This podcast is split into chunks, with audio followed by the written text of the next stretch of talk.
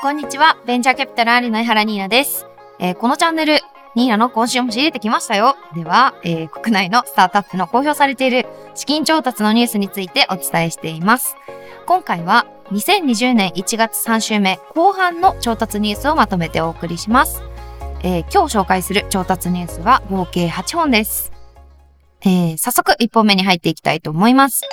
在庫管理サースのロジクラを開発するニューレボが1.2億円の資金調達を発表しました。えーこのロジクラなんですけれども、これまで Excel であったりとか、インディペンデントに管理されていた在庫データを、えークラウド管理、えーできたりですとか、宅配の送り状だったり、納品書が作れたり、あと iPhone からもこういったいろんな機能をチェックできるので、あの、いろんな作業を iPhone から個人がアップデートされたものを確認できたりするというサービスになっております。えー今回のラウンドは、えージェネシアベンチャーズ、マネックスベンチャーズ、オリエントコーポレーション、SG インキュベート株式会社の合計4社からの調達というふうに発表されております。えー前回の、あの、えっ、と、エピソード、2020年1月3週目前編でも、あの、フル回転が在庫管理サースとして登場しましたね。あの、まあ、サイトを見た感じだとユースケースはちょっと違うっぽいので、あの、類似サービスではないぽいんですけれども、あの、こういった領域にも SARS というか、割と先端のテクノロジーが、あの、浸透する時代に立ち会っている感じがするなというふうに思いました。やっぱりみんなが、あの、iPhone だったりとか、まあ、いろんな端末で情報共有できるだけの、まあ、リテラシーを持っていって、まあ、使いこなせるようになっていって、かつ、クラウドみたいな概念も、今まですごいほんの一部の人のものだったのが、そうではなくなってきているっていう、すごいマクロな流れを感じるなというふうに思ってます。えーそれでは2本目です。アグリテックスタートアップのアグロデザインスタジオが資金調達を発表しました。えーアグロデザインスタジオはアグリテックの中でもあの農薬を開発するスタートアップでして、特にコア技術として、えー低い毒性のリスクとしっかり効くことっていう2点を特徴として掲げています。えー今回のラウンドでは、えーリアルテックファンド、インキュベートファンドなどから資金調達をあの実施しておりまして、えーシードラウンドでの、えー調達で、ファーストクローズは完了済み。えーまた、えーセカンドクローズは、え締め切り済みだそうでして、総額1億円を調達とのことです。え農薬って、こう、やっぱり私たちの食べるものに、まあ当然ですが、直結しているものなので、どうしても普段生活していると、身近に感じることはないかもしれないんですけれども、すごい重要な生活の一部分ですよね。で、まあ SDGs 的な文脈もすごい後押しして、この流れは広がっていくんじゃないかなと思いますね。結構今でも、まあ実は体に悪いとか、まあ、体には悪くなくても環境に悪い農薬とか、まあ薬剤、殺虫剤っていうのはまだまだあるので、ここの課題はすごく大きいなと思ってます。はい、3本目です。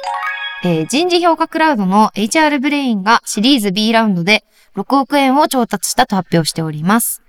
HR ブレインはあの人事評価における様々な課題、まあ、育成だったりとか、評価だったり、目標を管理するとか、まあ、タレントマネジメントとか、こういったいろんな、えー課題をサポートするクラウドを提供しております。あの、本田圭佑さんが出演されている CM でご存知の方も多いんではないでしょうか。え今回の引き受け先は未来創生2号ファンドというふうに発表されております。会社の規模があの一定より大きくなると人事評価ってすごい難しくなってくるじゃないですか。例えば人事が複数にいるときにどう統一感のある評価をするのかとか、やっぱりそのみんな人間なので仕事以外の情報も持っている中でバイアスなく仕事をどうフラットに評価するかとか、こういろんな人事評価の難しさがあるので、そこにテクノロジーでソリューション出すのはすごくいい領域ですよね。はい。それでは4本目に行きます。学習管理 SNS、スタディプラスが7億円を調達したと発表しております。スタプラね。スタディプラスっていうのは、あの、勉強の記録をつけたりですとか、えー勉強仲間を作れたりするサービスを主に展開されております。えー今回引き受け先となったのは、RFI アドバイザーズ、博報堂 DY ベンチャーズ、西武しんきんキャピタル、みずほキャピタル、オーブン社ベンチャーズ、横浜キャピタル、池田泉州キャピタル、ユナイテッド、増進会ホールディングス、NSG ホールディングス、えー新興出版社啓林館の合計11社となっております。長かったですね。えースタプラね、私予備校生の時にすごい使ってました。何をどれくらいやったとかがグラフで、まあ可視化されたりとか、同じ大学目指してる人とか、同じ目標を見てる人の投稿とかが見れるので、それを見て焦ることもあれば、モチベーションになることもあったりとか、まあ、結構思い出のあるサービスでもあります。あの、スマホネイティブ向けにもすごいバッチリですよね。で、受験生のあの3人に1人が利用しているというふうにホームページ上に書いてありまして、えっ、ー、と、この記録をつけるサービス以外にも、あの、教育機関向けに勉強のいろんな学習管理サービスを提供していたり、あとは、あの、ユーザーセグメントがすごく特徴的、学生でとか結構年齢だったりとかが決まっているので、ユーザーの学年だったり、興味だったりとか関心みたいなクラスターデータをもとにした広告を打てる機能なども、えー、あるんだそうです。えー、続いて5本目です。IoT ヘルスケアベンチャーで、えー、心臓リハビリを実現するリモハブが2.7億円を調達したと発表しております。このリモハブなんですけれども、IoT 技術を活用することで、心臓のリハビリを在宅で受けられることを可能にするシステムを開発しております。今回のラウンドの引き受け先は、大阪大学ベンチャーキャピタルをリードとして、ハックベンチャーズ、新銀キャピタル、えー、池田選手キャピタル、三菱 UFJ キャピタルというふうに発表されております。IoT× 医療っていう領域って、今ももちろんですけれども、あの 5G が実現した先ではもっと可能性があって、あの、技術的制約とかも多分減ってくるので、かなり注目されている分野ですね。で、特に、あの、やっぱりお年寄りの方だったりとかすると、まあ、在宅でできるっていうメリットっていうのはすごく大きいんじゃないかなというふうに思います。えー、続いて6本目です。ウェディングニュースを運営するオリジナルライフが2.8億円の資金調達を発表しました。えウェディングニュースは、あの、いわゆるプレ花嫁って呼ばれる人たち向けに、え結婚準備を進める上でのいろんな情報が集まるメディアでして、えー、先輩花嫁などからの花嫁レポっていう、え口コミみたいなものがあるのも特徴の一つとなっております。えー、今回の引き受け先となっているのは、日清キャピタル、セプテーニホールディングス、それからあのエンジェル投資家の、えー、有安信弘氏というふうに発表されております。いつの時代も、あの、花嫁っていうのは、まあ、すべてとは言いませんが、多くの女性が一度はまあ考えることだったりするわけですし、まあ、一部の人にとっては夢だったりする場合もありますよね。で、ただ、情報は結構分散されていたり、あとは式場に実際に行くと、他のものと比較、まあ、できないとか、まあ、どんな選択肢があるのかもわからないまま、なんか途中で選ぶこと多すぎて疲れちゃって、で、最終的になんとなく決めちゃうみたいなところもあるので、こういうサービスすごいいいなと思いますね。結構なんかサイトもすごい可愛くて、あのー、私もさっき調べてて、ちょっと思わず見ちゃったっていう感じです。え続いて7本目に入ります。暮らしのマーケットを運営するみんなのマーケットが40億円を資金調達したと発表しております。えー、この暮らしのマーケットなんですけれども、日常生活に関する様々なことをお願いできる、えー、サービスです。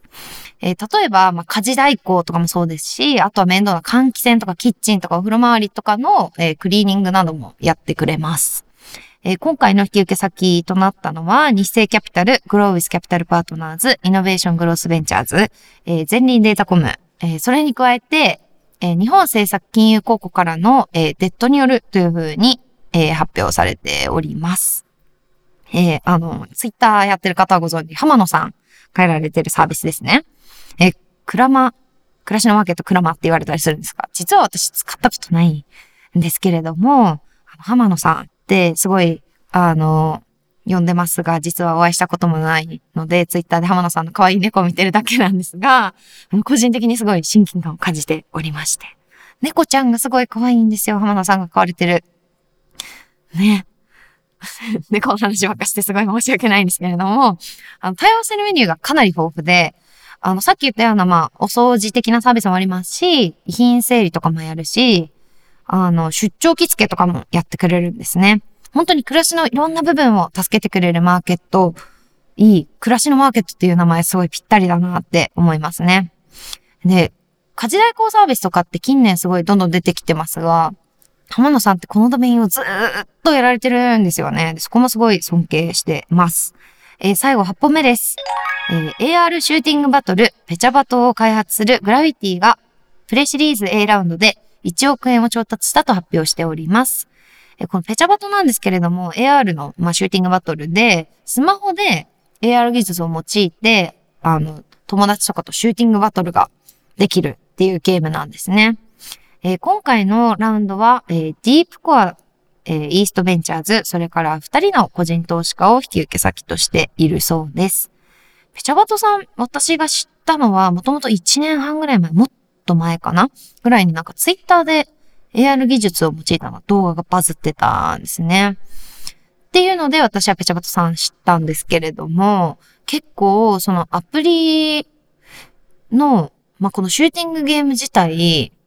結構実世代的とか、こんなのが今できるんだって正直私は思いました。結構楽しそう。まだやったこと実はないので、ちょっと GMB にいる企業とかを誘って、まあ最近寒くてみんなこもっちゃってるんで、あのー、外に出てちょっと体を動かすっていう意味も込めて、ぜひやりたいなというふうに思っております。それでは以上、2020年1月3週目後半の調達ニュースをお届けしました。次回は2020年1月4週目の調達ニュースをお送りします。えー、次回もぜひ聞いてください。